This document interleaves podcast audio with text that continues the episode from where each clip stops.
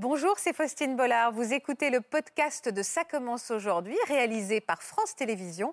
Bonne écoute à vous. Quel genre d'homme c'était Jean-Louis Barrault? C'était un homme qui était capable de, tout à coup vous dire une heure de texte, qu'il savait par cœur. C'était euh, dans le disque dur, comme disent les jeunes. Quand j'appelle Jacqueline Joubert et qu'elle me dit Vous êtes un homme Je dis Bah oui. Elle dit Me cherche des filles. Écoutez, madame, si vous avez besoin d'une fille, eh bien, c'est pas grave. Je mettrai une paire de faux seins, une jolie perruque, une petite robe et on fera une très jolie speakerine. Et pendant que je dis ça, je me dis Mais tu es fou. J'ai la main sur la poignée de la porte, hop, j'ouvre et je me retrouve devant René Simon. Et il me dit Tu as quel âge? J'ai 25 ans. Il a sorti une feuille d'inscription, il me dit Je t'inscris. Alors 25 égale 20, à partir d'aujourd'hui, tu as 20 ans. J'ai bien fait de venir avec Alex Lutz, qu'on travaille ensemble, qu'on monte des spectacles ensemble. Ça n'a pas été une naissance, mais peut-être une renaissance. Il est incroyable. Il y a des gens qui vous montrent la voie à un moment donné, une voie que vous n'avez pas forcément envisagée. Naïvement, vous vous laissez porter. J'ai une passion pour les poules également. Moi, j'aimerais qu'on isole cette phrase et qu'à un moment, on la mette dans la bande-annonce de cette émission.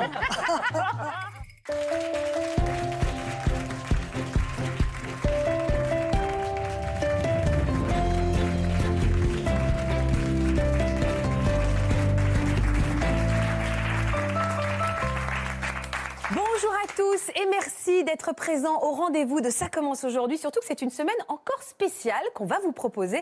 Et cette fois, c'est inédit sur le plateau de Ça commence aujourd'hui. Ce sont des personnalités que vous connaissez bien qui ont accepté de venir se raconter à leur tour sur ce plateau. Ils vont évoquer avec nous une rencontre ou une période qui a particulièrement marqué leur vie. Je vous demande d'accueillir Annie Dupéret, Marion Gamme, Caroline Love et Olivier Mou.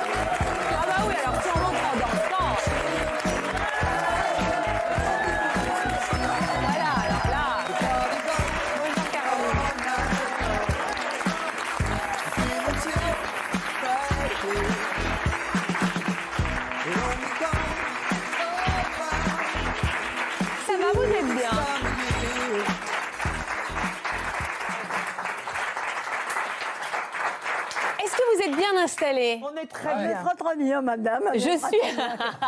Je vous présente Christelle Albaret, qui est psy, psychologue et qui nous accompagne régulièrement dans notre émission. Elle va décrypter un peu ces rencontres dont vous allez nous parler, puisque vous avez un point commun tous, et c'est aussi pour ça que nous avons choisi de vous réunir. C'est qu'un jour dans votre vie, un jour qui ressemblait à un autre, vous avez fait une rencontre qui a marqué votre carrière et qui a même, on peut le dire, marqué votre vie.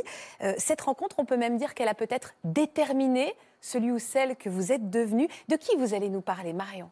Mais écoutez, moi, je vais vous parler de René Simon, Le célèbre le professeur de célèbre théâtre. professeur d'art dramatique, qui m'a, on va dire, qui m'a mise au monde. Vous allez nous raconter tout ça et, et en effet, votre histoire est très émouvante. Et votre histoire avec René est très touchante également. Annie, vous, de qui allez-vous nous parler aujourd'hui? Alors moi, d'un autre homme de théâtre, Jean-Louis Barrault. Oui. Jean-Louis Barrault, la rencontre avec Jean-Louis Barrault a été, mais, mais plus que déterminante, quoi, a été un virage extraordinaire. Vous diriez aussi qu'il vous a mis au monde, que c'est une renaissance? Non, pas vraiment, mais pour le théâtre, oui. Vous allez nous parler d'une femme, vous, Olivier, Oui. une En rencontre aussi déterminante. C'est Jacqueline Joubert. Jacqueline Joubert, pour les plus jeunes, ce nom ne signifie peut-être pas grand-chose et pourtant, on lui doit tant. Ça a été la première speakerine de la télévision française. Mais si ça n'avait été que ça, Jacqueline Joubert, c'était bien plus que ça. Et on la voit sur cette photo à côté de vous, Olivier, parce qu'on aurait presque du mal à vous reconnaître. hein. Oui, j'avais 22 ans à l'époque et 22 ans. j'étais en formation chez elle avec Floriane Blitz, qui est une jeune femme qui venait de chez Béjart et qui avait été euh, engagée comme speakerine, elle aussi, en 1990. Et ça fait combien de temps de carrière aujourd'hui, Olivier? Là maintenant, depuis Jacqueline, ça fait donc euh, c'est la 29e année, euh, sinon 31 ans avec les années. Alors on le dit pas, on le dit pas, on le dit pas. Caroline, vous êtes venue nous parler de qui? D'une rencontre très étonnante aussi et très forte dans votre vie et votre C'est une carrière. rencontre plus récente que Oui. de mes petits camarades. C'est ma rencontre avec Alex Lutz. Oui. Donc ça n'a pas été une naissance, mais peut-être une renaissance, puisque euh, on s'est croisés euh, dans le Marais, il jouait au point virgule et moi dans un théâtre à côté. Oui. Et ça, fait quelques années qu'on travaille ensemble, qu'on monte des spectacles ensemble. Et c'est vrai que voilà, les choses ont beaucoup changé dans ma vie euh, grâce à, ce- à cette collaboration. Et vous avez un lien aujourd'hui très fort qui vous unit, on en parlera tout à l'heure. Alors Marion, tout le monde connaît évidemment Huguette et ses scènes de ménage qui sont aujourd'hui devenues cultes, mais avant d'incarner ce personnage, vous avez une carrière très très longue. Je dis, c'est pas pour rien que je dis longue, parce que vous allez voir que cette phrase, comme quoi votre carrière ne va jamais s'arrêter, ça a un sens dans votre histoire. Mais pourtant, on va voir que rien ne vous prédestinait à, ce métier de comédienne, et c'est donc vraiment une rencontre qui a changé votre vie. Je dirais même deux rencontres. Vous allez comprendre pourquoi. Vous avez grandi dans quel contexte, vous, Marion? Euh, J'habitais le Maroc, j'étais au Maroc. euh, donc une enfance euh, qui s'est faite un petit peu comme ça. Euh, comment vous dire euh, Rien d'intéressant et d'important dans ma vie à ce moment-là. Pas d'envie de comédie. Euh, pas, si, secrètement. Oui, Mais je ne- je n'osais pas me, me l'avouer parce que je ne pensais pas que j'avais les critères élémentaires pour le faire. Hmm. Je me trouvais euh, insignifiante, petite, enfin, tous les critères qui font qu'il faut essayer de faire autre chose. Quoi. Donc j'ai balayé ça dans ma tête, Hmm. Ouais. j'ai avancé comme j'ai pu, Vous avez avancé, vous, êtes, vous avez fait des études, vous êtes mariée. mariée, avez une, une petite, petite fille, fille. etc. Donc la vie normale, euh, voilà. Vous aviez un métier? Euh, oui, j'étais secrétaire. Bon, alors c'était la machine à écrire euh, en arrivant en, en France. Parce qu'au Maroc, c'était pas encore le cas. J'étais, j'étais pas encore professionnelle de quoi que ce soit. Ouais. Mais donc là, voilà, euh, comment dirais-je, secrétaire de direction dans une holding euh, à Paris, où je m'ennuyais à mourir et où je rêvassais, mais il se passait rien. Et il fallait juste soulever sa machine à écrire et puis se mettre au boulot. Et je travaillais pour une holding, donc j'avais tout, tout était le matin sur le, de la table et puis tout ça m'a déprimée complètement. Je, je suis tombée vraiment dans, dans la déprime totale. On m'a retrouvée un matin euh, dans mon lit, euh, comme ça, sans... Et Vous avez été internée? Complètement, enfin pas internée, je suis allée dans un service euh, à la Riboisière. Oui. Ça, c'est- Un hôpital psychiatrique. euh, c'est- Enfin, bon, le enfin, non, service, consacré, euh, c'est pas un Service hôpital neurologique, psychiatrique, le mais service le service neurologique, neurologique voilà. de l'hôpital Lariboisière. Et là, j'ai un assistant qui m'observait beaucoup, puisqu'il s'occupait de mon cas. Et c'est lui qui m'a dit, mais attendez, vous n'avez rien à faire ici. C'est votre destin. c'est- Vous savez ce que vous devriez faire Vous devriez faire du théâtre. Les bras me sont tombés sur les chevilles, évidemment. Et puis voilà, c'est lui qui m'a donné une espèce de, de- de- de déclic, de déclenchement. Une permission Ouais. de voir autrement. de voir autrement la, la vie autrement. Je dis mais non, mais pas moi. Enfin, je me, je me planquais comme ça. Et puis quand même, je dis et si j'essayais? Donc euh, Ah, une pulsion de vie, quoi. une pulsion de vie. J'ai mis le, la- le truc sur la machine à écrire, là, le- l'enveloppe en plastique, et j'ai essayé d'aller au cours Simon. Voilà, Un grand cours de théâtre. un euh, grand cours de théâtre. Et alors quand je suis arrivée au cours Simon, la déprime totale. Ah bah pourquoi Parce que, parce que j'avais la, la poignée sur la porte. C'était au boulevard des Invalides. J'avais la poignée de la main sur la porte. Et à ce moment-là, sortait une flopée de gamins désinvoltes, joyeux. Et la jeunesse dorée, parisienne. Moi, ouais. moi, j'avais déjà 25 ans, donc déjà j'avais le poids du. Pourquoi poids vous du- aviez déjà 25 Ben, je ans Vous étiez j'avais le poids du monde sur les épaules. Je veux dire, j'avais pas 18 ans. Oui, puis vous aviez euh, une petite Une fille, vous aviez fille, été, vous étiez euh, mariée, bon, puis, euh, puis un un- bagage Un sac personnel. à dos assez lourd. très bon, lourd, Pour le poser, c'était pas évident. Quoi. Et je voyais les gamins désinvoltes qui étaient là. ah, ah, ah, Ça vous complexait Et je me disais, mais qu'est-ce que je fous là? Qu'est-ce que je fous là? Je suis repartie en courant. Vous êtes, vous Trois êtes, vous fois. êtes pas rentrée? Je suis pas rentrée. Trois fois. Trois fois vous y êtes Voilà. allée Ah, et vous n'êtes pas rentrée. Je suis, j'ai, j'ai soulevé ma machine, à, le truc de la machine à écrire. J'ai recommencé mon boulot de machin. Et au bout d'un moment, ça revenait, quoi. Ça, rem- ça remontait, ça remontait. Bon. Vous connaissiez, vous aviez entendu parler de René Simon à Mais l'époque oui, c'était le seul nom Ah que oui, je connaissais. Ouais.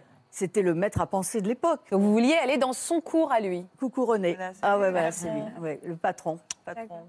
Et donc, Donc voilà. trois fois vous y allez. Alors, Est-ce la- qu'à un moment vous avez poussé cette Alors, porte, la Marion troisième fois où j'ai le courage, avec le cœur qui tapait à 150, j'ouvre la poignée, j'ai la main sur la poignée de la porte, hop, j'ouvre, et la flopée de gamins, comme d'habitude, qui sort, et je me retrouve devant René Simon.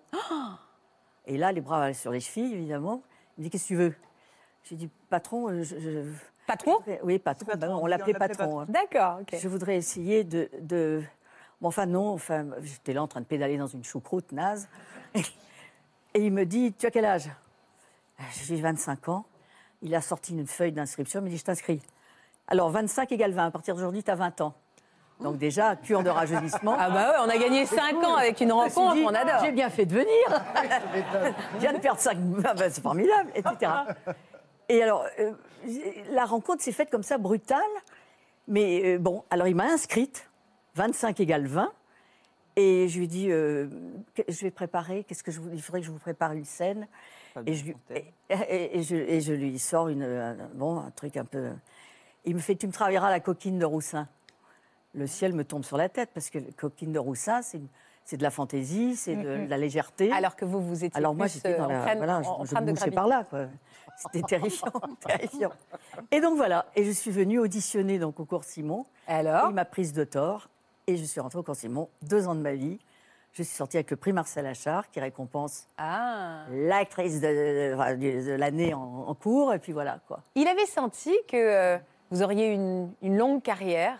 Et il avait surtout senti que je n'étais pas faite pour jouer euh, les choses graves. Il fallait que j'aille dans la légèreté. Que vous aviez ce potentiel J'avais comique ce en potentiel vous. comique, pas, pas forcément comique, Non. mais léger. Léger. La, la fantaisie, la, la comédie. Comment votre couple a, a, a vécu cette période de transition pour vous Parce que vous êtes quand même passé d'une carrière de secrétaire, vous vous lancez dans le théâtre, le cours Simon, votre mari, vous l'aviez rencontré à Casablanca. Comment ce, votre couple a traversé cette... Oh, bah, il a traversé très vite puisqu'on a divorcé.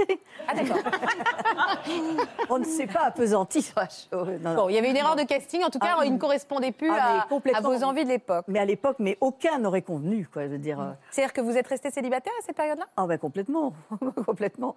René Simon m'a ouvert une porte euh, que je me suis engouffrée avec une avidité énorme et puis j'ai jamais cherché autre chose que ça. Moi, ça a été bon, euh, comment dirais-je, euh, des rencontres comme ça, mais je veux dire, je ne me suis pas appesantie sur le fait qu'il fallait que je sois en couple, surtout pas. Ce qui m'intéressait, c'était d'avancer, d'avancer, d'avancer Avancer et de décrocher des et de très beaux décrocher rôles. très, très- voilà. Ouais. C'est ça qui a été intéressant quand même. Quelques années plus tard, vous allez quand même faire une rencontre qui va marquer votre vie. Vous êtes resté quatre ans avec, euh, avec Jacques Martin. Oui, oui, oui, tout à fait. Et c'était au moment justement où parallèlement vous avez euh, décollé, parce que vous avez tout de suite tourné avec des très très grands, Mhm. Avec, euh, avec Moki, avec d'autres, Mm. et avec Blier, avec Serrault. euh, Et comment vous l'avez rencontré déjà Jacques Martin, j'ai envie de savoir? Bah, Jacques était venu me voir au théâtre euh, Saint-Georges, où je jouais avec un, un acteur débutant, Pierre Brasseur. Ah oui Voilà, je faisais la fille de Jacques Brasseur. Ouais. Et il y avait un jeune premier qui avait 19 ans à l'époque, et qui en faisait... Moi, j'avais 25 ans. Vous Je étiez une gamine. ancienne. Mais je faisais gamine. Ouais. Alors que lui, il avait 19 ans, et il faisait... euh, il était déjà... Ouais, ça. C'est euh, Jacques euh. Weber. Ah oui. Jacques Weber faisait donc mon partenaire auprès de Pierre Brasseur. D'accord. Et Brasseur, qui avait un tarbrief, euh, il- a vu tout de suite que voilà, quoi, bon. euh, Et il- comment dire euh, Jacques Martin est venu vous voir au théâtre? Ah oui, Jacques Martin, ah oui, c'était Jacques Martin est venu me voir au théâtre. Et puis voilà, il a été euh, adorable. Il m'a envoyé le lendemain une corbeille de fleurs qui rentrait pas dans ma loge parce que j'avais une toute petite loge et que c'était une énorme corbeille. Mais voilà, je l'ai connu comme ça. Et Il vous envoyé une corbeille de fleurs. énorme. Avec quoi comme message Avec j'ai envie de Euh, vous revoir, je vous me plaisez. Attendez, je- oh, Comment on se draguait là Il était déjà un message. La corbeille était déjà un message en Voilà, soi, d'accord. c'est ce qu'il m'a dit d'ailleurs. C'était un mot dans ce genre-là. Euh, une corbeille qui a porté ses fruits. Une Ah, rencontre qui a une porté rencontre ses qui a fruits. porté qui a ses porté ses fruits. quand même, parce que, voilà, il avait déjà son humour qu'on connaît. Voilà. Vous êtes tombée très amoureuse? Mais oui, direct, parce que c'est, il, euh, m'ouvrait des portes que je ne soupçonnais même pas. Quoi. Lui-même, il rêvait un peu d'être comédien. Mais voilà, ça a été son, son drame, c'était ça. Ouais. C'est qu'il voulait être comédien et qu'il n'a jamais. C'était un immense pamphlétaire, c'était un, Ouais. un- un présentateur de génie. Mais il était jaloux Bah, de bien votre sûr carrière était- bah, Bien sûr, bah, bien sûr, ça peut pas être facile, quoi. Mm.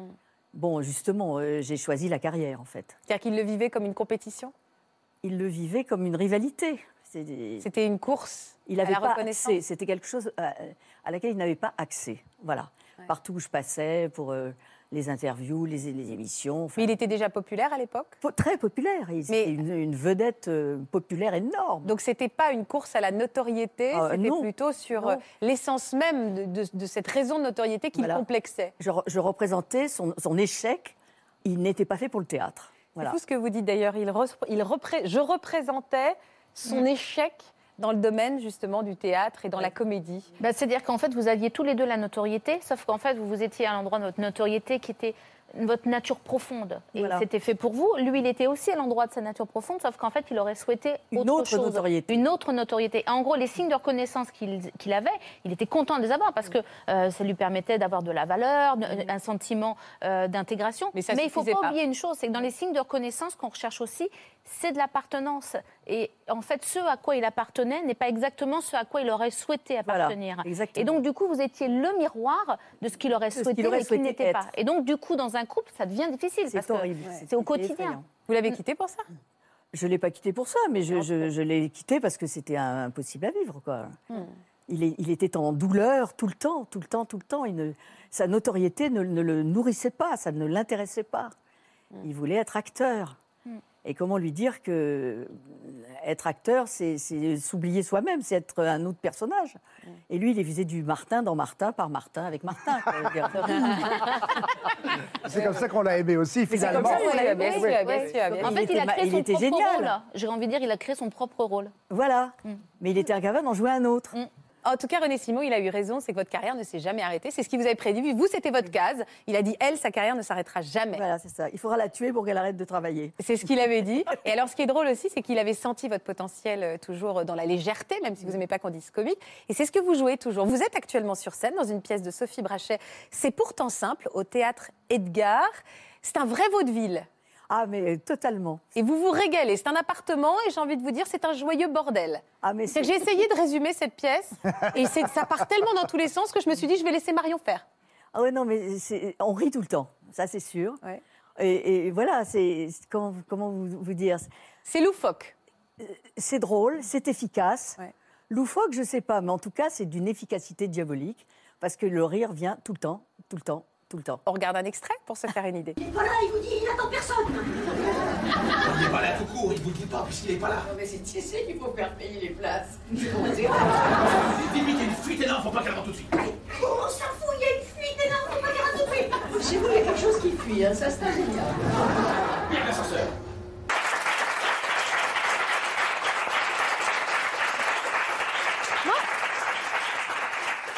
Puisque vous êtes venu nous parler de René Simon, à quel moment de votre vie vous avez des pensées pour lui? Vous avez gardé contact déjà avec lui après votre départ du cours? Tout à fait, on ne peut pas. C'était mon papa, quoi. Je veux dire, c'était mon. Il faisait partie de ma vie, mais fort de complètement. dire ça, c'était mon papa. habité par lui. Et aujourd'hui, Marion, à quel moment vous avez des pensées pour lui? Dépenser, j'avais cru que c'était dépenser, dépenser de l'argent. Mais non, Non, non, non, non, des- Mais tout des- le temps, des- tout le temps, il m'habite, il est, il est là, il est, il me, je veux dire, à chaque fois, j'essaye inconsciemment de lui poser des questions, savoir dans quel sens je dois faire les choses, et je, l'écoute Ouais. parce qu'il est là, quoi. Il est, il est dans ma vie. Il est complètement intégré à ma vie. À quel moment vous, vous avez des pensées pour Jean-Louis Barrault dans votre vie aujourd'hui, Annie? Ah, moi, euh, vraiment beaucoup, beaucoup, tout le temps, c'est pareil. C'était, euh, c'était aussi, j'ai- dit souvent, c'était mon père de théâtre. Effectivement, alors il y, a eu, aussi, il y a eu René, il y a eu Jean Chevrin, mais, mais vraiment, vraiment pour le travail, ça a été lui, parce qu'on a, on a quand même travaillé dix ans. Et euh, j'ai inauguré, figurez-vous, on s'est connus à l'Élysée-Montmartre, là-haut, j'ai fait un spectacle à l'Élysée-Montmartre. Tout de suite après, on a inauguré Orsay, le grand chapiteau qui était dans la gare d'Orsay avant le musée, comme ça. Et j'ai fait aussi l'inauguration du rond-point. D'accord. Donc il y a, il y a eu, j'ai fait ces trois derniers lieux en fait, comme ça. Quel genre d'homme c'était Jean-Louis Barrault? Ah bah alors tout est résumé dans ce rire. Hein. Charmant, drôle, donc. incroyablement cultivé, euh, sans le montrer. Il avait une de ses mémoires, euh, comme à Lucchini, je pense, c'est-à-dire les vraies mémoires. Hmm. C'est-à-dire que c'était un homme qui était capable de, de tout à coup vous dire une heure de texte, qu'il savait par cœur. Ah oui, d'un de, ouais. de pages de livres, de choses comme ça. Il avait, c'était euh, dans le disque dur, comme disent les jeunes. Il n'avait pas une mémoire de, de speakerine. Discret Discret, un homme discret Non, c'est- Cadmerade qui, dit ça. Je, je rends à César. Très bien. Dernièrement, il a dit Qu'est-ce que je dis là déjà? Excusez-moi, j'ai une mémoire de speakerine. Il faudra qu'il lise mon livre, il verra que. Il verra qu'il y avait pas. Ouais, ouais, ouais. Oui. Donc Jean-Louis, c'était euh, c'était formidable. Il, m'a- il m'a dit tout de suite T'es ma fille de théâtre. T'es ma fille de théâtre. Ouais. J'ai pas d'enfant, mais si j'avais une fille, tu serais ma fille de théâtre. Et puis il avait un truc que j'adorais. Il aimait bien qu'on aille vite, quoi. Et alors de temps en temps, on, tombait sur un, sur un acteur qui attendez, attendez Jean-Louis, là, j'ai pas compris. Oh, il disait, je t'en prie, hein, mal mais vite. Ah. Ça, c'est bon, ça. C'est- La devise de Jean-Louis, c'était arrête, arrête de tortiller le cul, vas-y. Mal, mais vite. On verra après. Ju- Juste, quelle est cette remarque qui vous a tant touché oui, alors après cette et qui a basculé un petit Voilà, peu, qui a fait la, basculer la votre jolie, vie jolie fille que j'étais a été voit, happée hein, par le cinéma ouais. pendant euh, quatre ans, à peu près. Et pendant quatre ans, j'ai fait des films, des films, des films charmants, des films, voilà. Et, et puis un jour, ça, je me souviens très bien, j'étais, je crois que c'était au studio de Boulogne. Et on tournait encore beaucoup en décor à l'époque. J'étais assise à côté du décor en attendant la lumière. Et il y avait le producteur et le metteur en scène qui étaient à peu près euh, là où vous êtes, tu vois. Et qui parlaient euh, de quelqu'un euh, en regardant par là, voilà. Et qui disait on a eu du pot. Hein. Ah, on a eu du pot, parce qu'elle elle, elle, elle aurait pu être incapable d'aligner trois phrases, mais là, franchement, on est bien tombé, c'est, etc. Et donc, entendant ça, je me suis retournée pour voir de qui il parlait, et il n'y avait personne. donc, c'était moi. Ah. Et je, je crois que je- quand j'ai expérimenté, peut-être seule fois de ma vie, le, on a le sang qui fait qu'un tour, je crois que je l'ai, j'ai eu ça. Tu Ouais. vois, j'ai, je me suis rendu compte qu'il parlait de moi, et je, je suis restée glacée. C'est quoi Pour une belle fille, on a du bol, elle s'est alignée deux phrases. Et je me suis dit, mais putain, mais attends, j'ai fait le conservatoire, moi. Ouais, j'ai ouais. travaillé la tragédie, c'est- j'ai fait 4 ans de conservatoire, et ils parlent de moi comme ça. Donc ces gens n'attendent rien, mais rien d'autre. Ils sont, et voilà, et, là, je me suis dit, il faut que je revienne au théâtre. Il faut que je revienne au théâtre, sinon je suis foutue. Je suis foutue. Vous lui remettre du Alors j'ai repris des cours de danse, des cours de chant, des machins. Je cherchais, je cherchais. Et puis un jour, il y avait une soirée. euh, oh, je les connaissais, les soirées chez Guy Béard. Euh, Guy Béard faisait beaucoup de soirées comme ça chez lui. Il adorait les jolies filles et les jeunes femmes. Et, tout. Et je me suis dit, oh là, je vais pas y aller. Je vais me faire encore draguer par des vieux.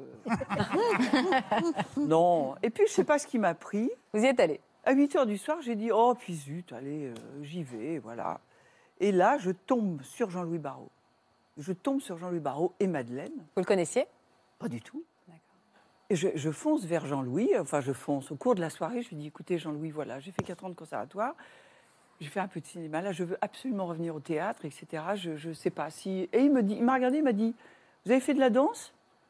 J'ai dit Ouais, Bah oui, oui, j'en fais depuis l'âge de 12 ans. euh, alors venez me voir demain à l'Élysée Montmartre, c'est peut-être un rôle pour vous. À coup du destin. C'est parti comme ça. Et, euh, Il et avait là, un rôle pour là, vous, vraiment? le, le bonheur, quoi. Oui, c'était un, un spectacle qui s'appelait euh, Jarry sur la butte. Avec, euh, il y avait Michel Doré, notamment, que j'ai, connu, là, qui était un, un bon ami. Il y avait Diane Curis, qui était dans la troupe. Ouais. Il, y avait, euh, oh, il y avait plein de co- comédiens formidables. Et c'était comme un cirque, vous savez, l'Élysée Montmartre. Il y, a- Ouais. il y a- il y avait du catch, donc on jouait au milieu. Pour moi, ça rappelait déjà le cirque. C'était... euh, Ouais. c'était formidable, quoi. Et, et là, j'ai été mais, mais folle de joie, quoi. Pendant combien de temps? Il vous a fait jouer dans combien de pièces de théâtre Jean-Louis? Cinq. J'ai fait cinq pièces. Au-delà de ces pièces de théâtre, qu'est-ce que cette relation vous a apporté avec Jean-Louis Barrault? Je sais pas, c'était, une sorte de, de père ludique, comme ça. C'était aussi l'exigence, mais d'une manière euh, beaucoup plus spontanée. euh, Il a été présent tout au long de votre vie, Jean-Louis Barrault, après même euh, ces dix ans avec lui? Euh, un peu moins, un peu moins. J'avoue que j'ai, j'ai un petit peu lâché Jean-Louis parce qu'il était, il est tombé dans une sorte de, de dépression, euh, de dépression profonde. Il s'est mis, bon, tout le monde le sait, il s'est mis à boire beaucoup. Très, c'était très curieux parce que quand on a mis- remis son chapiteau, qui est toujours là d'ailleurs, son chapiteau en bois qui avait été fait par les Compagnons de France, dans le, le rond-point, tout le monde lui a dit Mais Jean-Louis, c'est merveilleux, on peut plus te chasser. Ouais. On peut plus te chasser de nulle part, puisque maintenant tu es dans ce lieu qui était une patinoire, qui avait exactement les dimensions qu'il fallait. Donc ça y est, tu as ton lieu. Rond-point, rond-point, Jean-Louis Barrault, euh, Madeleine Renaud, compagnie Renaud. Et il a commencé à pleurer en disant c'est fini. Et on ne savait pas vraiment pourquoi. On l'avait bétonné. de-. Ouais. On, l'a- on, avait- on avait bétonné sa liberté d'histrion, comme ça.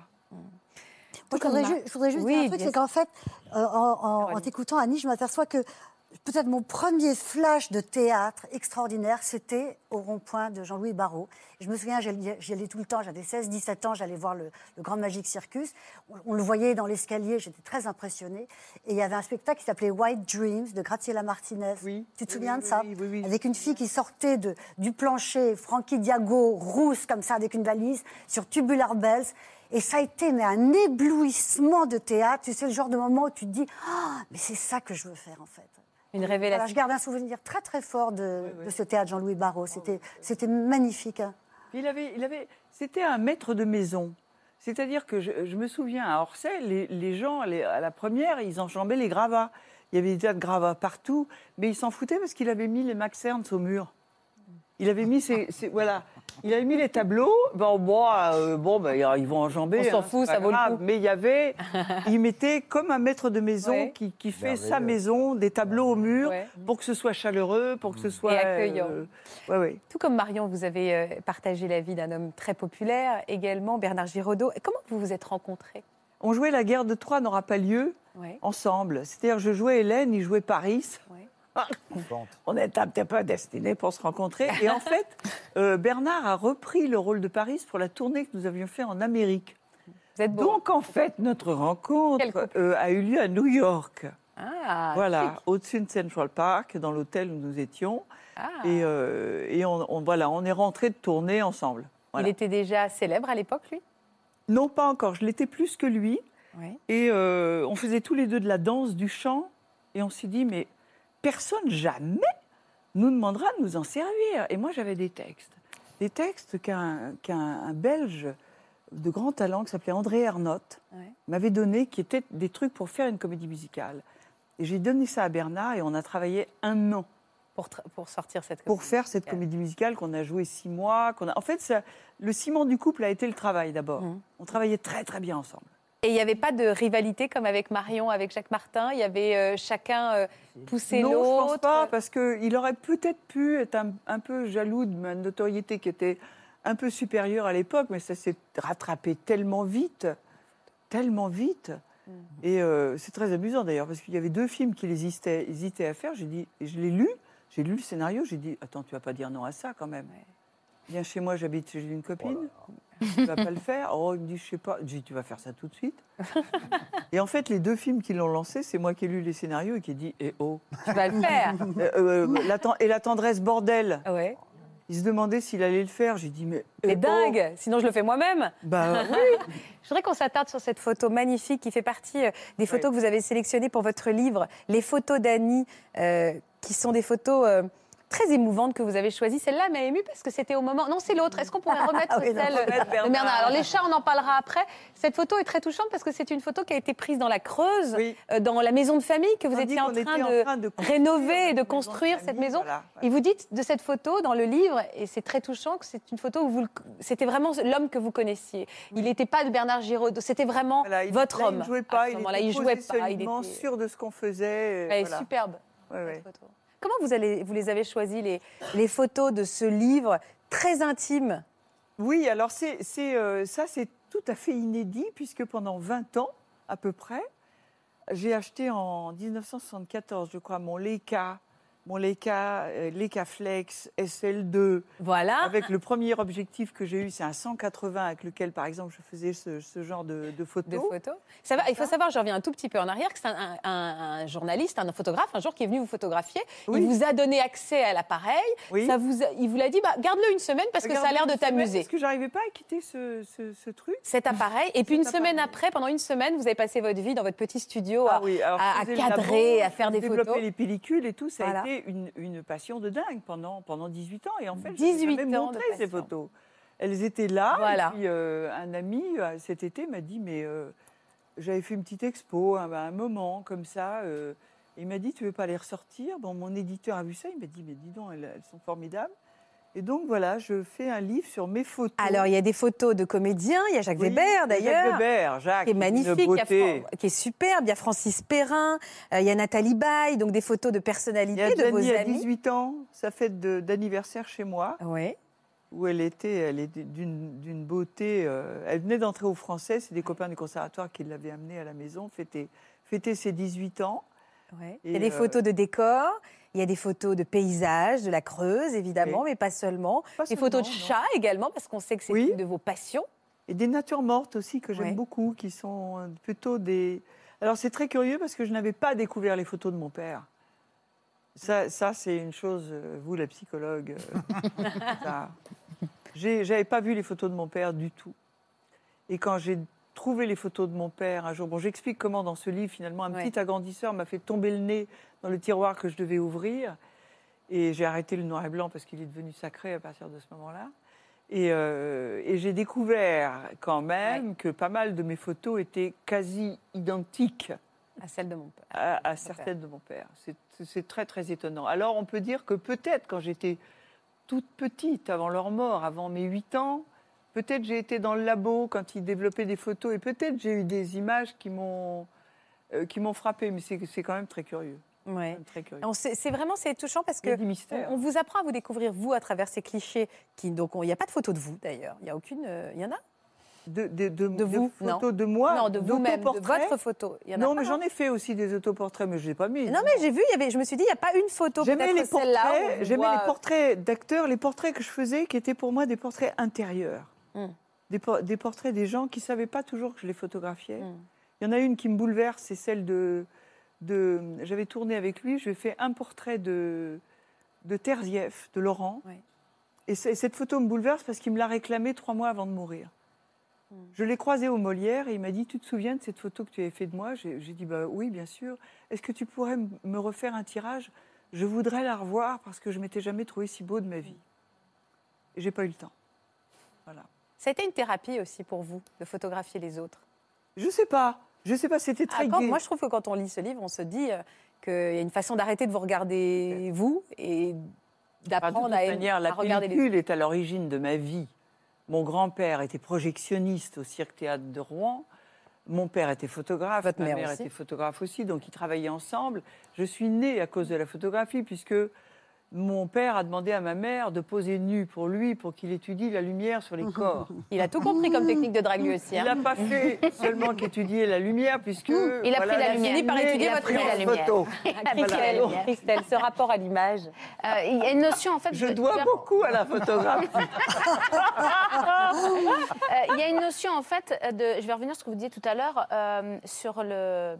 Et vous l'avez toutes les deux d'ailleurs euh, exposé sur cette notion. On, on parle des, des personnes qui nous ont touchés, des personnes qui nous ont transmis, des personnes qui ont changé notre vie. Mais les premières personnes souvent qui influent dans notre vie, c'est qui? Ce sont nos parents. Pourquoi? Parce que ce sont les personnes qui sont les plus proches de vous, que ce soit dans un sens positif ou négatif d'ailleurs, mais en tout cas, elles influencent notre vie. Et là, en fait, même si votre père inconsciemment, ou votre grand-père en tout cas, il y a quelque chose de, de générationnel dans une notion, pas seulement de transmission de savoir. Il y a des moments où on transmet un savoir, une personnalité une émotion. De regard aussi.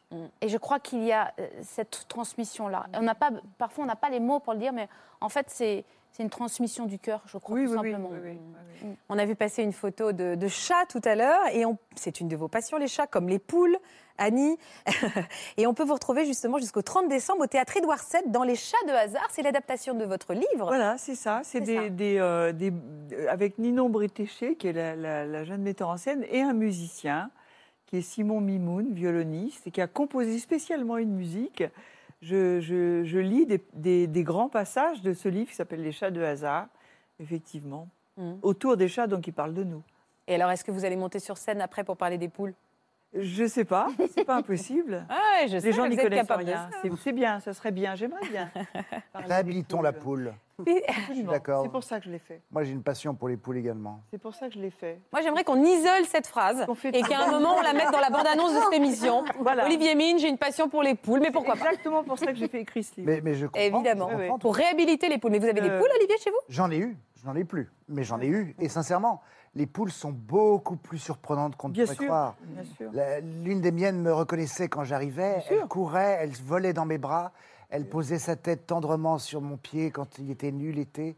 Et elle restait là avec l'aile de temps en temps qu'elle soulevait pour que je, la- je lui gratte en dessous.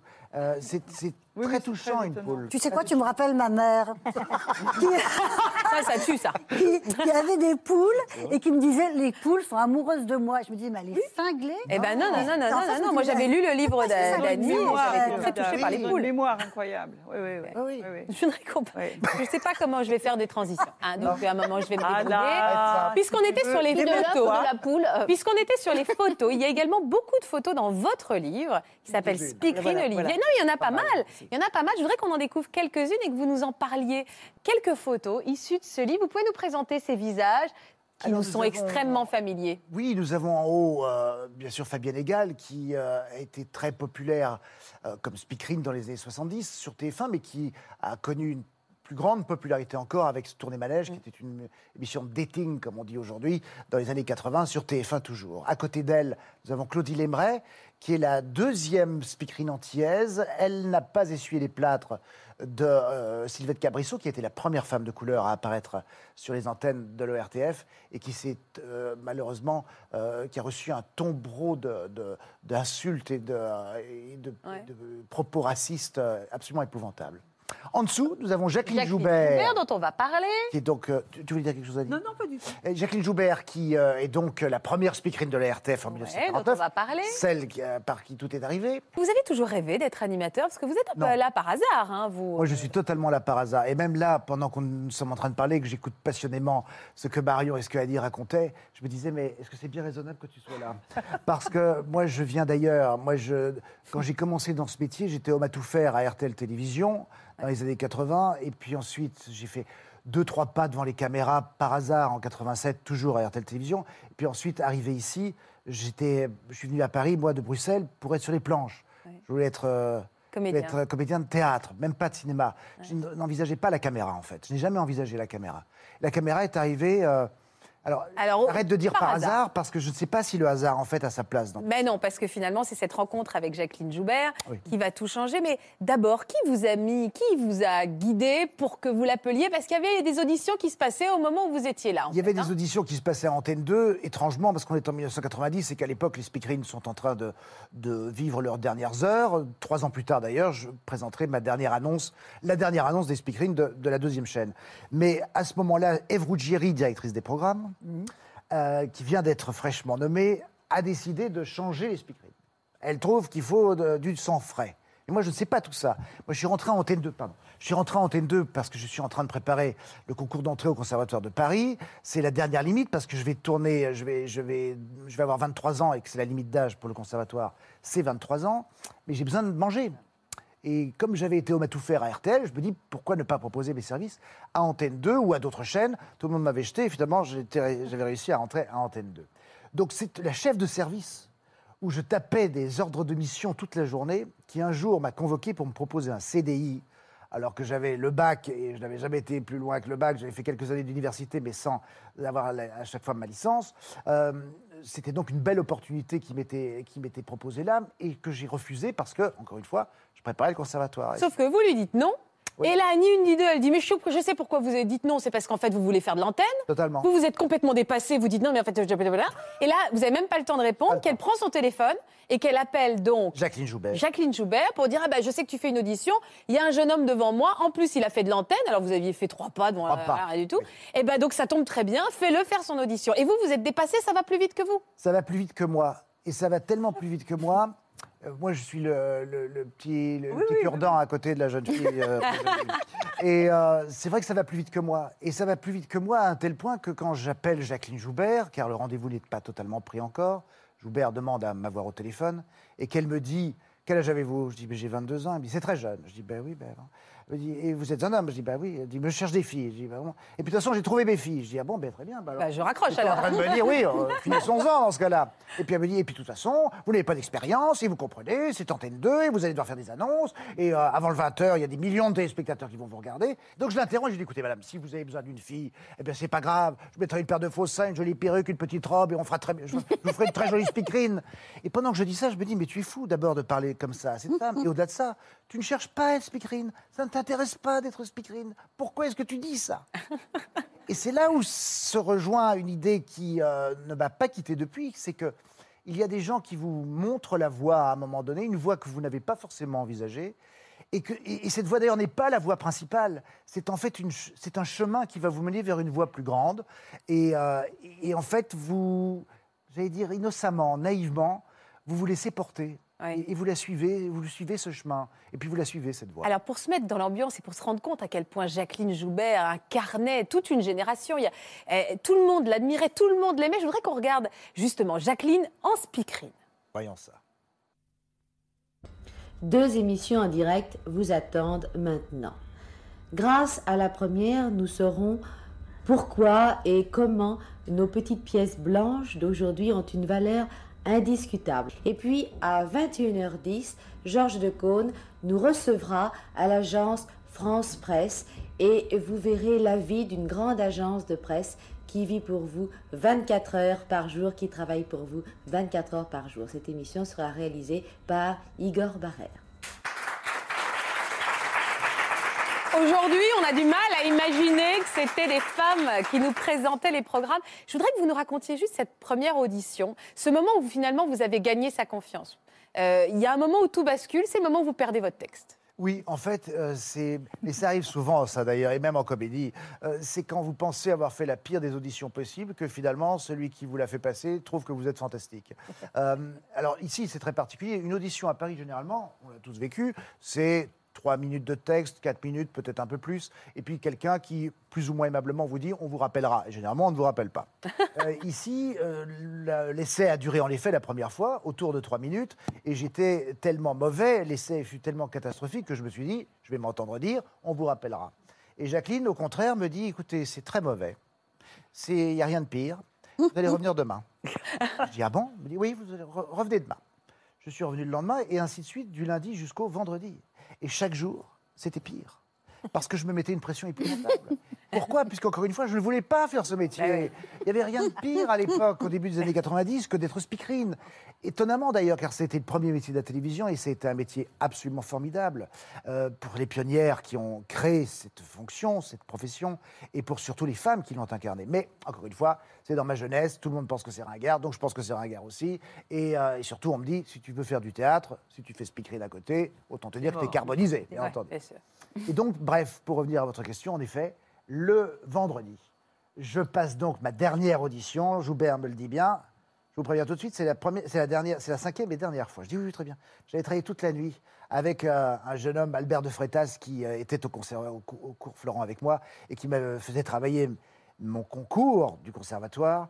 Et donc, imaginez-vous, on était passé quand même de l'avare de Molière et de Harold Pinter à euh, un texte de présentation de programme. Et euh, donc, j'avais travaillé toute la nuit, donc j'avais 4 litres d'eau sous chaque œil, euh, j'étais crevé que ça n'était pas permis.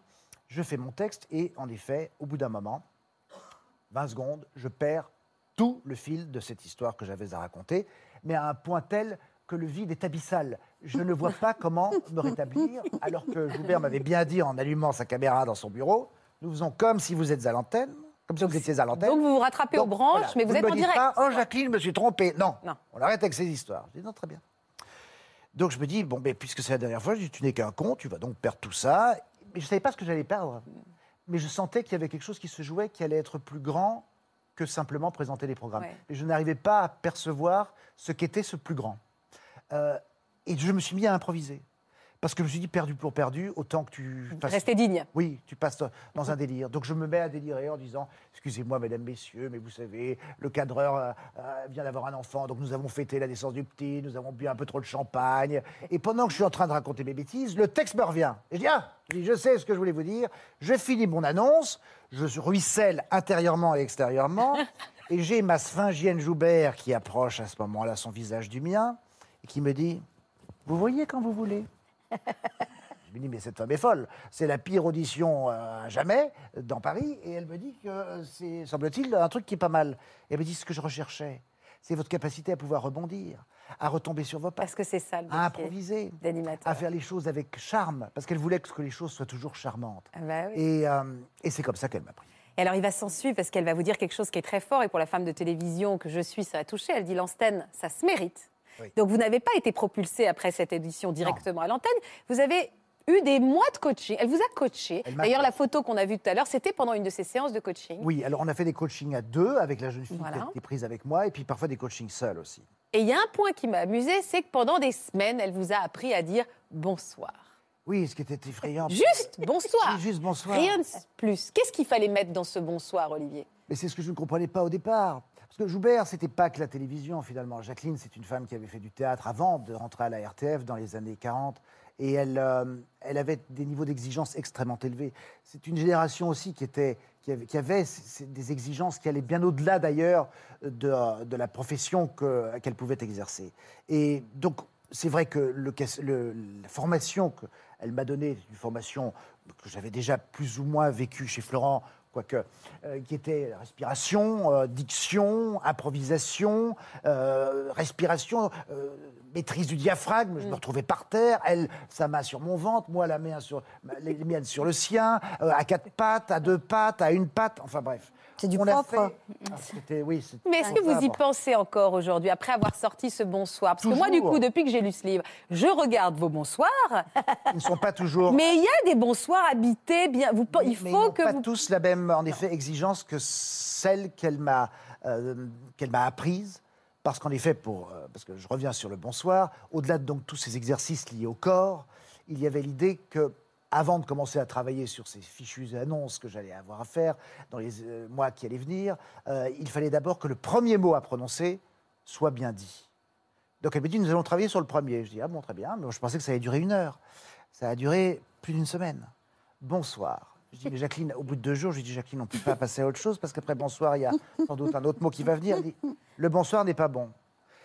Et je- quand on est jeune, on ne comprend pas à quel point ça n'est pas du détail. Non, c'est pas du détail. Et, Et c'est très dit, au bout difficile, de un, quelques un bon jours, bonsoir. Oui, en fait, ce n'est pas si simple que ça de dire bonjour ou bonsoir Oui. à une caméra qui, et euh, avec toute l'amitié que j'ai Vous allez nous le faire, vous allez nous le faire, je vous préviens. euh, à- la, ca- la caméra, c'est un œil noir, froid, impersonnel. Et donc elle m'a dit, comment dit-on bonsoir à une machine qui est aussi euh, désincarnée qu'une caméra de télévision? Et je dis, mais c'est pas possible, je dis, bon, on s'en fiche. Je dis, après, je dirai bonsoir, et puis j'espère que vous allez bien. Et puis je trouvais qu'il fait, ça suffisait d'être, euh, d'avoir un ton peut-être un peu badin et léger, et pas du tout. On parlait de tragédie, on parlait de gravité. Mais Joubert, et plein d'autres d'ailleurs, surtout chez les pionniers, envisageaient ce métier à- à- avec une gravité légère ou avec une légère gravité. C'est-à-dire que c'était sérieux en fait. Et elle me disait, moi, du premier jour, j'ai toujours dit bonsoir avec mon cœur. Dis bonsoir pleinement, complètement habité par toi. Ne dis pas bonsoir. Non. Et dis bonsoir à qui? Pas à des millions de téléspectateurs, car on ne dit pas bonjour à des, ou bonsoir à des millions de téléspectateurs. Ça n'existe pas. Même le- l'empereur de Rome ne disait pas bonjour ou bonsoir à des millions de téléspectateurs, enfin de spectateurs euh, au Colisée. Donc elle dit, dis à une personne, choisis-la. Et cet œil noir et froid, trouve-lui un visage. Et là dit, bonsoir. Ah, j'adore. C'est un Oh, c'est beau. Je voudrais qu'on regarde. Donc,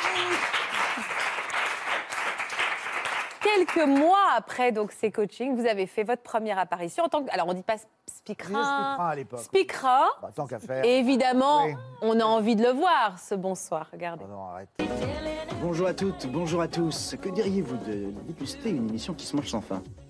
Oui? Parfait. Écoutez, alors rejoignez-nous pour suivre l'émission Giga. Une émission faite pour les jeunes et pour les moins jeunes, tant qu'à faire. Surtout que je vous rejoins tout de suite. Moi, j'ai l'impression que vous me dites bonjour à moi. C'est moi que vous aviez choisi. Mais c'est vrai que vous êtes habité. Non, mais là, là, pour le coup, je trouve que le bonjour n'est pas extrêmement euh, bien fait. Mais bon, Ouais. voilà. Oui, c'était pas un des bons. Non, Avant de, on donner la parole à, avant de donner la parole à Caroline, juste si vous pouvez me décrire cette relation qui vous a unis après pendant très longtemps. Oui, pendant euh, des Jacques- années, 14 ans, parce que malheureusement après, euh, Jacqueline nous a quittés. Mais euh, cette relation a été une relation. Je dis souvent que Jacqueline a été ma mère de télévision. J'en ai eu d'autres, des mères ou des marraines de télévision, Monique Cara entre autres, qui m'a permis de devenir journaliste euh, et de, et de faire une émission le matin, euh, talk show absolument formidable. Mais Jacqueline, c'est particulier parce que, puisqu'on parlait de maternité ou, d'aspect maternel, c'est qu'elle m'a enfanté en quelque sorte euh, dans un métier qui, mm, qui n'était, semble-t-il, pas le mien, en tout cas que je n'avais pas envisagé, et qui m'a permis de découvrir tant de choses en fait. Ça m'a ouvert tant de possibles euh, que je ne- n'envisageais pas pour le jeune homme que j'étais. Elle était, elle est restée vigilante parce qu'elle a, a quitté Antenne 2 quelques mois après m'avoir engagé, et elle est restée vigilante tout au long. Elle m'appelait régulièrement. Elle me disait Tu viens de rire, tu viens de rire à un mot d'esprit que tu as dit à l'antenne. Il n'y a rien de pire. Alors pour le jeune homme que j'étais, je comprenais pas. Je disais mais pourquoi? Je dis si tu me dis que c'était un mot d'esprit, c'est que j'ai plutôt bien réussi mon truc. Elle me dit il n'y a rien de pire. Regarde Antoine de Cône. Je dis, Regarde. Antoine, quand il lance quelque chose, il ne rit jamais de lui. Elle dit il n'y a que les cons qui rient d'eux-mêmes. De leur blague. Oui, de leurs blagues. Ouais. Et, et elle n'a pas tort. Elle n'avait pas tort.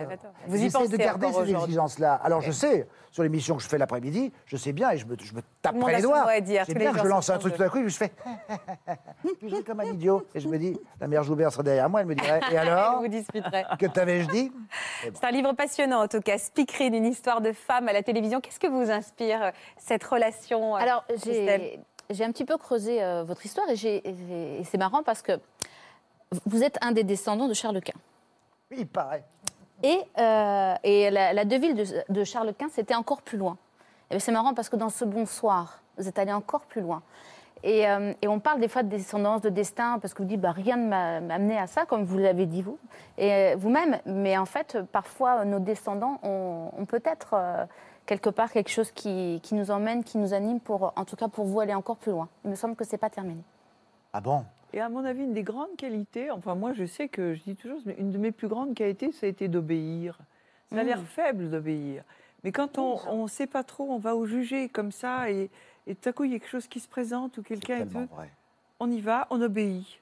Tellement. Moi j'obéis. Et toi tu as obéi. Ah, je suis pas d'accord oui du tout. Ah oui. Ah, non, bah alors vous non, avez mais si j'avais transgressé, obéi, je serais morte. Vous avez Ah, transgressé. Ah non, moi, c'est désobéir. Ah vous étiez destinée à une carrière de comédienne, vous, Caroline Pas base. je sais pas, mais euh, j'ai toujours euh, pensé que je serais artiste. L'art a toujours été totalement euh, central dans ma vie depuis que j'étais petite. Les livres, la musique, l'opéra, la peinture, enfin voilà, c'était vraiment essentiel. Et quand j'ai eu mon bac, la première chose que j'ai faite, c'était m'inscrire chez Florent et prendre des cours de théâtre et, et passer le concours du conservatoire que j'ai raté trois fois. Ah, bah alors comment vous avez J'étais basé tellement, tellement désespérée de ne pas rentrer au conservatoire. C'était tellement le- oh, l'endroit où je voulais être. Donc j'étais tout le temps au bistrot, juste en bas du conservatoire. J'ai commencé comme ça. Noyer ton chagrin Non, pour être avec les Ah acteurs. oui, d'accord, bien sûr. Voilà, pour j'étais au, côtoyer ce monde-là j'étais au bistrot du conservatoire. C'était déjà quelque chose du conservatoire. Sauf que c'est la Watt a tout balayé. Parce qu'en fait, j'ai eu une vie avant C'est la Watt, figurez-vous. Et une vie de comédienne. J'avais 10 ans de théâtre, de cinéma. J'avais travaillé avec des gens absolument formidables au théâtre. Ils m'avaient écrit des rôles sur mesure, des choses euh, magnifiques. Puis après, il y a eu ce espèce de truc qui a Incroyable, une espèce de trou un vendu à plus de 300 000 happé tout ce qu'il y avait eu avant. Et qui a- Vous m'autorisez, vous en avez ras-le-bol ou vous m'autorisez à le passer l'extrait? Dites-moi, vous m'autorisez à passer l'extrait de C'est la Watt ou vous en avez ras-le-bol? Je vous en supplie. Ah bon Faites-vous plaisir. Eh ben, je vous remercie. Regardez, juste pour se mettre dans l'ambiance, puis parce qu'on l'adore. De toutes les matières, c'est la ouate qu'elle préfère. Passive, elle est pensive, en négligé de soi. C'est la ouate. De toutes les matières, c'est la ouate qu'elle préfère. Passive, elle est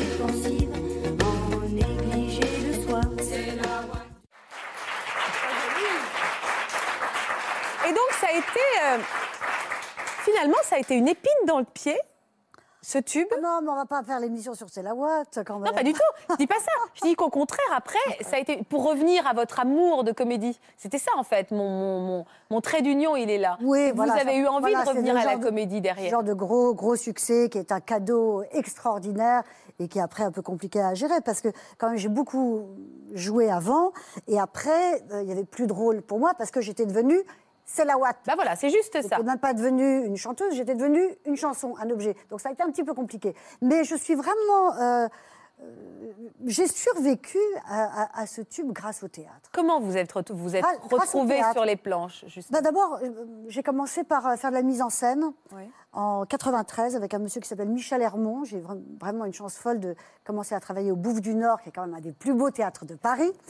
Et Michel Hermont m'avait mis en scène euh, quelques années avant. Il avait décidé qu'il voulait plus être metteur en scène, qu'il voulait être chanteur. Moi, je sortais du tube. Enfin, tout ça était un peu compliqué. Et, euh, et il me fait venir chez lui pour, euh, pour que je l'aide à choisir un t-shirt noir, un jean noir, des chaussures noires, parce que j'avais aussi une vie antérieure de styliste photo. Et de fil en aiguille, il me dit Viens voir au théâtre, euh, si tu as des idées. Bref, je deviens metteur en scène. Je ne savais pas que je l'étais. Et vraiment, ça a été extraordinaire pour moi de retrouver le théâtre, Ouais. retrouver quelque chose qui avait été tellement important pour moi. Voilà, j'a- j'adore être dans un théâtre, que ce soit sur scène, dans, dans la salle, quand il n'y a personne, quand je suis toute seule, avec euh, les gens sur scène. J'adore ça. Et à quel moment vous avez croisé celui dont vous allez nous parler maintenant, Alex Lutz? Euh, ça a été, bon, c'est assez récent, c'est euh, il y a peut-être 5 ans, 6, 7, je sais plus. Non, Comment vous l'avez croisé? Plus, plus, plus que ça. Non, ça environ il y a 10 ans. Comment vous l'avez rencontré? Euh, je jouais euh, un, un spectacle qui s'a- qui s'appelait Mistinguette, Madonna et moi. Mhm. Une espèce de spectacle de cabaret euh, où je chantais des chansons, je faisais un peu le pitre, enfin voilà, c'était euh, assez Oui. gai. Et, euh, et lui, il, est- il était au point virgule. Alors moi, ce que j'aime bien avec cette rencontre, c'est que c'est une espèce de non-rencontre en fait. On se croise, je ne sais même pas pourquoi on se dit bonjour. Moi, je ne le connaissais pas tellement, je ne sais pas, peut-être qu'il m'a reconnu, j'en sais rien. On prend un café, il venait d'avoir son fils. Sympathique, mais franchement sans plus, hein, c'était pas le gros coup de foudre. Il me dit j'ai une mise en scène, viens voir, donc je vais voir, bon ouais, pas mal. Et il me dit viens me voir au théâtre, dans son one-man show à lui. Et là, là, La claque. la claque. Là, je me dis, putain, ce mec, il est incroyable.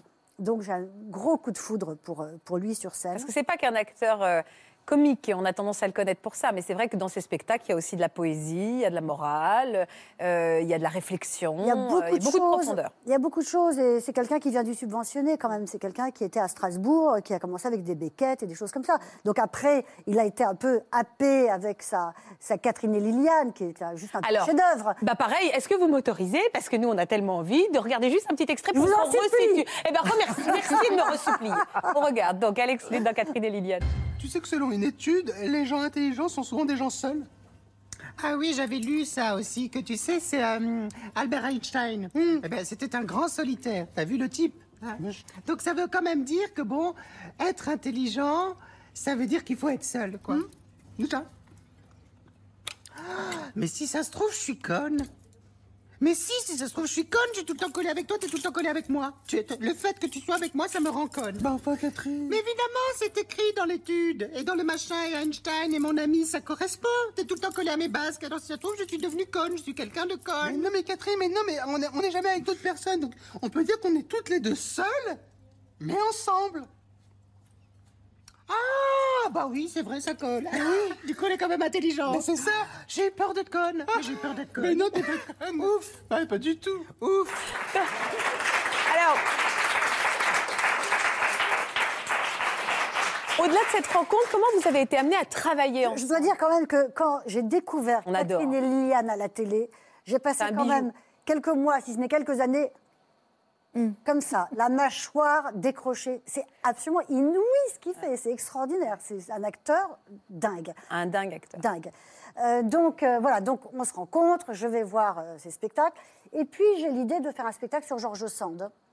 Donc euh, je lis pendant cinq ans, je lis une biographie, une deuxième, une troisième, des tas, bon, bref, Georges Sand, passion totale.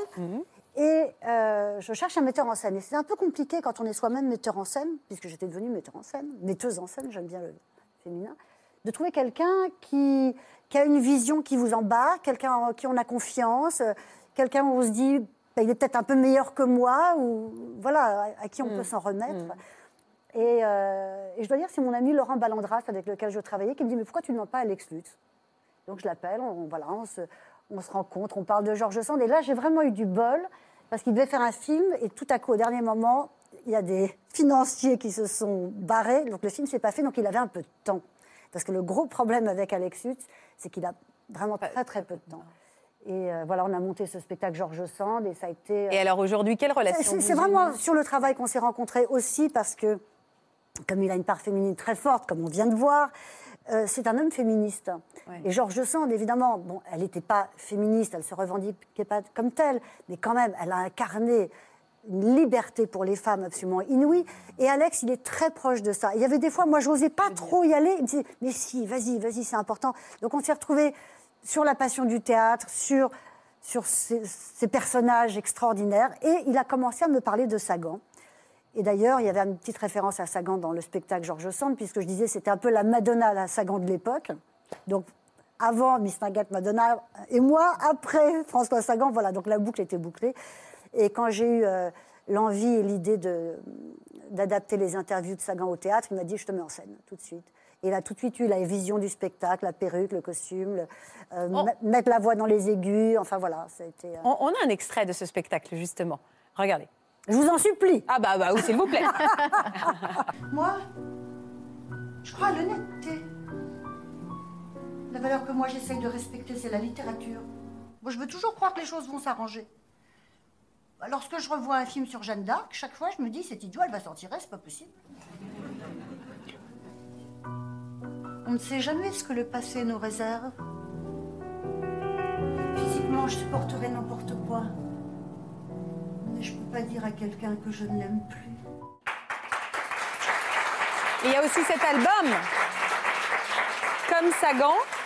Alors oui, parce que bon, Et cette- celui-là aussi. Cette histoire avec Sagan, elle est incroyable. Moi, j'avais jamais lu un bouquin de Sagan. Je suis tombée sur ses interviews, ça a été un coup de foudre fou. Oui, oui, j'en avais acheté plein, mais chaque fois je lisais autre chose. Et puis bon, bref, donc je tombe sur les interviews.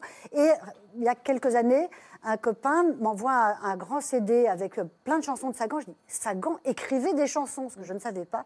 Et du coup, elle m'a donné envie de refaire des chansons. Donc euh, voilà, je, je dois beaucoup à cette rencontre avec Sagan. Marion. Non, je suis très très émue de cet hommage rendu à Alex Lutz, parce que pour la petite histoire, il y a dix ans, donc ça remonte quand même assez loin, le grand, le grand producteur Alain Capoff, qui est donc le producteur de scènes de ménage, nous avait mis dans les pattes Alex Lutz pour qu'il nous prépare à l'audition de scènes de ménage. C'est vous qui, c'est lui qui vous a préparé C'est lui qui nous a coach. coachés. Ah. C'est lui qui nous a coachés avec Gérard Hernandez pour qu'on ait les rôles. Donc que- Huguette et Raymond, on lui doit un peu à Alex. Je, Lutz. je dois beaucoup à Alex Lutz. Ah, ça, parce c'est que drôle. Alain Capoff nous avait donc pressenti. On n'était pas tout seul, évidemment, sur le coup.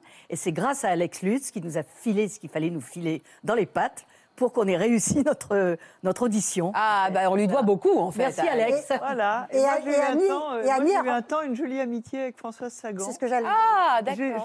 J'avais accompagné euh, un acteur sur un tournage qu'elle faisait. Bah, elle ne savait pas du tout. Elle a dit La caméra, vous la mettez là? Oui, c'est très bien, ça me semble très bien. oui, oui. Ah, bah, ou là? Voici si vous voulez. hein. Donc c'était Mais par contre, elle m'a dit une chose incroyable. Un jour, elle me voit après un pot, après le tournage, comme ça, où je ne tournais pas. hein. Moi, j'écrivais mon premier roman dans, dans la chambre d'hôtel. Et, euh, et elle me dit C'est drôle Vous avez l'air un peu somnambule des gens qui écrivent. Mais je dis, mais comment vous le savez? Oui, moi, je suis en train de faire un roman, etc. Et tout. Elle m'a conseillé ma première machine à écrire. Après, on s'est revus à Ah. Paris. Elle m'a lu un jour. Elle m'a dit, attends, attends, je vais te lire un truc que je viens d'écrire cette nuit. J'ai écrit une nouvelle qui était une nouvelle sinistre d'un mec qui se suicidait. Tu te rends compte ce qui vous passe par la tête? Alors, elle m'avait raconté que... Je dis, mais, mais comment tu écris la nuit? Il faut surtout pas allumer la lumière. faut surtout pas allumer la lumière. Tu vois, moi, je suis le bord de mon lit, je vais jusqu'au pied. J'ai attaché un stylo au bout d'une ficelle et dans le noir, j'écris, Oh. j'écris ce que j'ai. Elle, me- elle me disait, le problème après, c'est de surlire. Ah bah oui, tu parles. J'adore cette anecdote. Olivier, je voudrais que vous nous disiez un mot sur euh, ce beau prime que vous allez nous présenter demain soir sur France 2 dans le cadre de la mobilisation euh, de France 2 pour l'environnement. En effet, une émission Au cœur des éléments. au cœur des éléments. euh, ce sont les tempêtes qui vont être euh, traitées euh, demain soir avec euh, Chloé Nabédian. Chloé qui... euh, Qu'on recevra demain, du coup. ah ben, J'espère bien, parce que c'est elle qui est à l'origine de tout cela. Elle a conçu une soirée absolument superbe. Et euh, nous nous sommes... euh, alors, amusés n'est pas vraiment le mot, parce que pour tout vous dire, je, me, je vais me retrouver avec une famille dans les conditions réelles d'une tempête violente, euh, dans une petite maison de campagne perdue au milieu de nulle part. Et grâce aux effets spéciaux du cinéma, nous allons donc être soumis à toutes les conditions les pires qui peuvent arriver quand une tempête s'abat sur nous. L'idée étant, à travers ce programme, de nous expliquer mieux, en effet, ce qui se passe avec ce climat qui, et ce n'est pas une euh, vue de l'esprit, euh, se dérègle en effet depuis un long moment maintenant. Et au-delà de ça, comment se prémunir des euh, dangers que ce climat peut nous, nous imposer, donc, entre autres, avec les tempêtes. Voilà. Tout ça, c'est au programme de demain. Eh ben, on découvrira ça demain soir sur France 2. Merci infiniment de nous avoir fait voyager tous les quatre et d'avoir euh, rendu hommage à ces belles personnalités. Et j'ai pris vraiment plaisir à, à revivre ça à travers vos regards et à travers vos anecdotes croustillantes et puis votre don pour les raconter. Merci infiniment en tout cas de nous avoir accompagnés sur France 2. Merci beaucoup Christelle. Vous allez retrouver Daphné Burki, toute sa bande et puis Olivier et Sidonie également plus tard euh, dans l'après-midi. Je vous embrasse très fort. Passez une belle après-midi sur France 2. Vous y êtes très bien. Et donc, bonsoir. Vous aussi venez témoigner dans Ça commence aujourd'hui. Après des années de fidélité sans le moindre écart, vous avez fini par être infidèle sur le tard. Votre conjoint vous a trompé et pour vous venger, vous avez eu à votre tour une aventure. Pour une autre émission, vous avez quitté votre premier et seul amour par choix ou par dépit. Si vous êtes concerné, laissez-nous vos coordonnées au 01 53 84 34 20 ou par mail ou sur le Facebook de notre émission.